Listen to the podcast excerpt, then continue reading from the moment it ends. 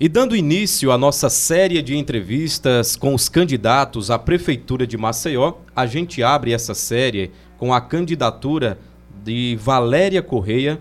O candidato a vice é o prefeito, a candidato a vice-prefeito na chapa é o líder comunitário Igor da Silva, e eles disputam a Prefeitura de Maceió pelo Partido Socialismo e Liberdade, o PSOL. Maria Valéria Correia é servidora pública, tem vários livros e artigos publicados, graduada em Serviço Social pela Universidade Federal de Alagoas, mestra em Serviço Social pela Universidade Federal de Pernambuco, doutora também em Serviço Social pela Universidade Federal de Pernambuco e pós-doutora em Política de Saúde. Professora Valéria Correia, muito bom dia, seja bem-vinda. Bom dia, Abdias. Uma grande satisfação de estar nesse diálogo importante para a sociedade de Maceió, né, nos apresentando e apresentando a nossa candidatura à Prefeitura de Maceió. Eu apresentei aqui brevemente o currículo da senhora. A senhora recentemente, inclusive, foi reitora da Universidade Federal de Alagoas. E eu vou começar perguntando por que a decisão pela candidatura à Prefeitura de Maceió. É, eu, como você já mencionou, fui reitora até janeiro, né, quatro anos, de 2016 a janeiro de 2020, recentemente. Atravessei um período muito conturbado, né, desde o golpe é, pela via parlamentar na presidenta Dilma, a gente assistiu um desmonte das políticas sociais e o ataque, inclusive, às universidades públicas nesse governo recente. E a, a nossa competência é, e a nossa história dentro da universidade, né, onde inclusive tem uma boa notícia para dar aos nossos ouvintes, é que agora o resultado do ENAD, que saiu ontem, a universidade despontou mais uma vez em qualidade acadêmica. A gente teve vários cursos com a nota máxima. Isso é um resultado de 2019 da nossa gestão. Então, eh, nós conseguimos colocar a universidade num, num patamar de rankings internacionais nunca alcançados. A qualidade acadêmica, as obras entregues, então a competência eh, na gestão da universidade, do terceiro maior orçamento do Estado, né, me levou a tomar essa decisão, porque observando as candidaturas muito alinhadas com o governo federal, as quatro candidaturas que estão, inclusive, na frente, pisaram no, no palanque que elegeu esse governo, o governo Bolsonaro, e se alinham a todos os retrocessos do ponto de vista do servidor público né, e da destruição dos direitos e do meio ambiente.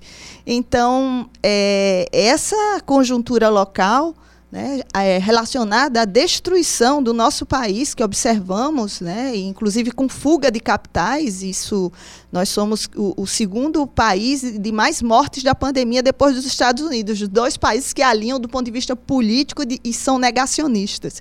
Então, a minha candidatura vem porque defendo a ciência, defendo a gestão pública transparente, tenho competência para fazer uma gestão pública com participação social porque sou estudiosa do controle social e tenho uma prática de fazer uma gestão com a participação na universidade, então tenho competência, tenho experiência e tenho compromisso social.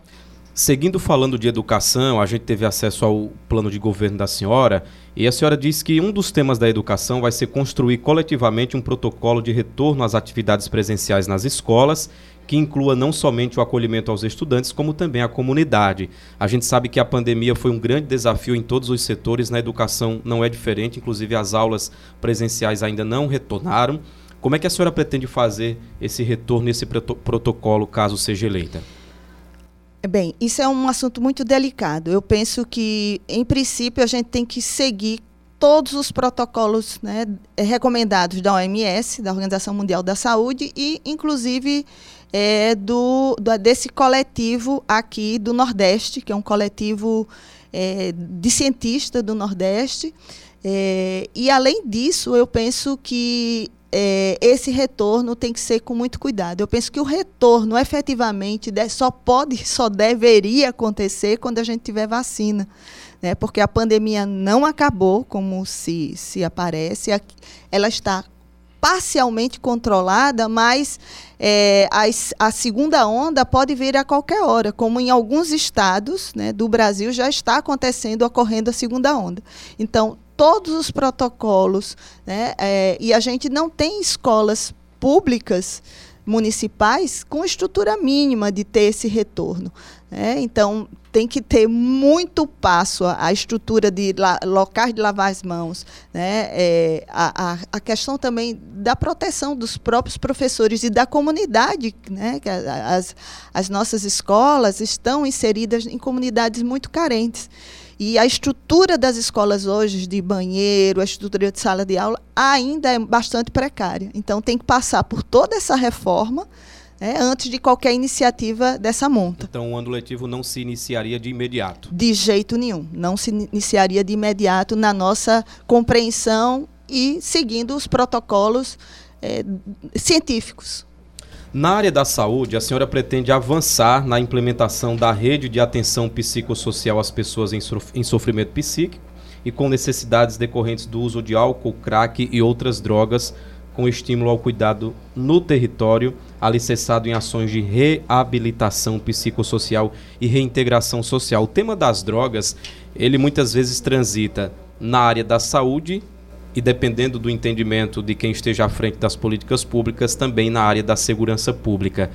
Por onde a senhora pretende começar esse debate? Eu pretendo começar esse debate né, com a ampliação dessa rede de atenção psicossocial, que é mínima no, na nossa cidade. É, o próprio Ministério Público Estadual já recomendou o aumento. Por exemplo, a gente tem é, pouquíssimos é, CAPs AD, que, que é, os Centros de Atendimento Psicossocial de Álcool e Droga, na cidade, né, é, e o aumento substancial. Pelo menos um em cada distrito sanitário. São oito. De, no nosso plano, a gente propõe o aumento de oito de imediato.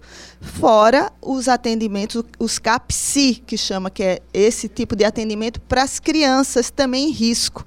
Né? É, então, a gente só tem um em toda a Maceió. E a gente precisaria, no mínimo, de oito pelo percentual de cobertura da população, que é em torno de 70 mil cada CAPES e CAPSI também, né, para a cobertura da população. Além disso, Abdias, eh, nós temos na cidade de Maceió a menor cobertura eh, da, do Estratégia Saúde da Família que se a gente tivesse, não chega a 27%, um, um, uma cidade vizinha, João Pessoa, é quase 90% de cobertura. Né? A, a própria, as próprias unidades básicas de saúde, a gente não tem uma cobertura, não atinge 50%. Né? É 45%. Então, a gente tem uma cobertura do SUS, do Sistema Único de Saúde, e dos serviços, inclusive do, do próprio CORA, que é tão falado, que é o complexo regulador, é, e todos os candidatos estão falando que vão acabar com o Cora, é a, a gente tem que acabar é o loteamento do Cora. Né? É imprescindível que o loteamento político que se faz do uso né, dos territórios com, com, com territórios onde tem man, man, mandantes em cada território das fichas né, de acesso ao CORA. Eu, por exemplo, como, como reitora da universidade, no HU, no Hospital Universitário, nós acabamos com a fila. As pessoas eram extorquidas. É, os, as nossas servidoras tiveram que ter proteção policial, porque tinha uma máfia né, nas filas lá do Hospital Universitário nós vamos reorganizar o Cora, mas né, não como muitos candidatos né, estão falando, é fortalecendo o Sistema Único de Saúde, acabando com essa, essa, vamos dizer, o uso político da, do, da, dos serviços e o aumento dos serviços. Não se resolve o problema de saúde em Maceió sem o fortalecimento do SUS e, principalmente, vou dizer outra coisa, concurso público e valorização dos trabalhador, das trabalhadoras e trabalhadores da saúde, que sequer estão recebendo sua insalubridade. Né? Não, em, em qualquer é, política social, é, eu penso que é isso. É, o professor na educação tem que ser valorizado. A gente tem um processo de desvalorização contínua. O atual é, gestão da prefeitura, que está há oito anos e tem seus candidatos, né, um candidato que representa, é, não tem condições de falar sobre, sobre educação, sobre saúde, porque a gente tem a, o desmonte da educação em termos de valorização do professor, o desmonte da saúde em termos de é, cobertura da atenção básica, inclusive do próprio CORA. É, então, a conivência. E quem o, o, segundo candidato também se coloca, é, ele defende a reforma administrativa. Né? Esteve no palanque é, é de quem está destruindo no país e, e de um. É, é, que diz que merece um, um, uma bomba no bolso do servidor público, chamou o, o, o, servidor público de parasita, é uma política de perseguição ao servidor público. E a gente tem que compreender: se não valorizar servidor público, o serviço público não é valorizado. Então, nossa proposta, Abdias, concretamente, é ampliar os serviços públicos, valorizar o servidor público né, e ampliar, não por fora, com criação de fundações, como um terceiro candidato, que agora subiu 10 pontos, né, utiliza-se de uma fundação né, em vez para se promover, é outra forma de de criar currais eleitorais, né, os, os, diretores das unidades de saúde não, não têm competência, não estou falando todos, né, mas na maioria das vezes são cargos políticos, sem a competência técnica, que fazem, tentam fazer, né, tentam fazer dos seus, dos seus territórios currais eleitorais. Então, nossa prioridade é né, fortalecer o sistema público de saúde, ampliar esse serviço, não desviando para fundações ou institutos é, é, que tá, está disseminado né, e que desvia, em vez de fortalecer o serviço público, o serviço de saúde, faz uma atuação paralela. Né, é, e se beneficia individualmente, são currais eleitorais, e, além disso, é, a gente tem que fortalecer né, e valorizar o servidor público. Lembrando que cada candidato tem 15 minutos de entrevista, a gente já indo aqui para a reta final com a professora Valéria, mas antes de deixar o último minuto, professora, para que a senhora possa, obviamente, perder votos, tem um tema que é sobre mobilidade, acessibilidade, trânsito e transporte. No seu plano de governo, a senhora disse que pretende planejar a expansão do VLT para atingir outros bairros e defende também a aplicação de uma obra do VLT na Avenida Fernandes Lima. Como fazer isso? A mobilidade urbana da nossa cidade é caótica. Né? É, um, é uma prioridade. Primeiro, é, nós vamos abrir uma auditoria com as empresas de transportes é, da nossa cidade. Porque, por exemplo, elas devem 13 milhões aos cofres públicos do município. E no contrato existente, ela tinha compromisso de renovar a frota e ampliar a frota. Hoje, os serviços públicos, em grande medida, que, que não funcionam, o transporte em Maceió é precário, é lotado, é sufoco para cada trabalhador e trabalhadora, é devido à irresponsabilidade, à não cobrança da efetivação do que está no contrato. Então, na nossa gestão, é auditoria sobre os contratos. Vamos começar por aí.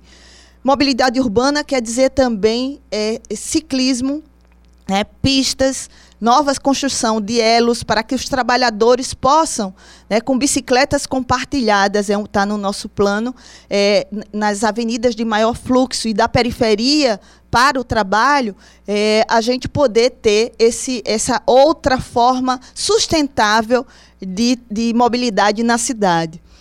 O VLT, sim, é importante. É um projeto que já existe, foi é, engavetado, eu penso que é importante, principalmente com o afundamento dos quatro bairros e a perda do VLT na zona ali de Bom Parto e Bebedouro. Né? Esse, esse problema do afundamento dos quatro bairros vai é, é, danificar, né, aprofundar o caos urbano que a gente já tem. Então, é sim tirar do papel que já existe. Nesse último minuto, candidata é, Valéria Correia, a senhora pode ficar à é, vontade é, para pedir quem, volta ao seu eleitor. É, quem acreditar que outra Maceió é possível, inclusiva, né, socialmente referenciada, é, que não, não que diminua as desigualdades sociais e tenha compromisso com todos e todas, votem em Valéria Correia, é, número 50, uma alternativa popular para Maceió.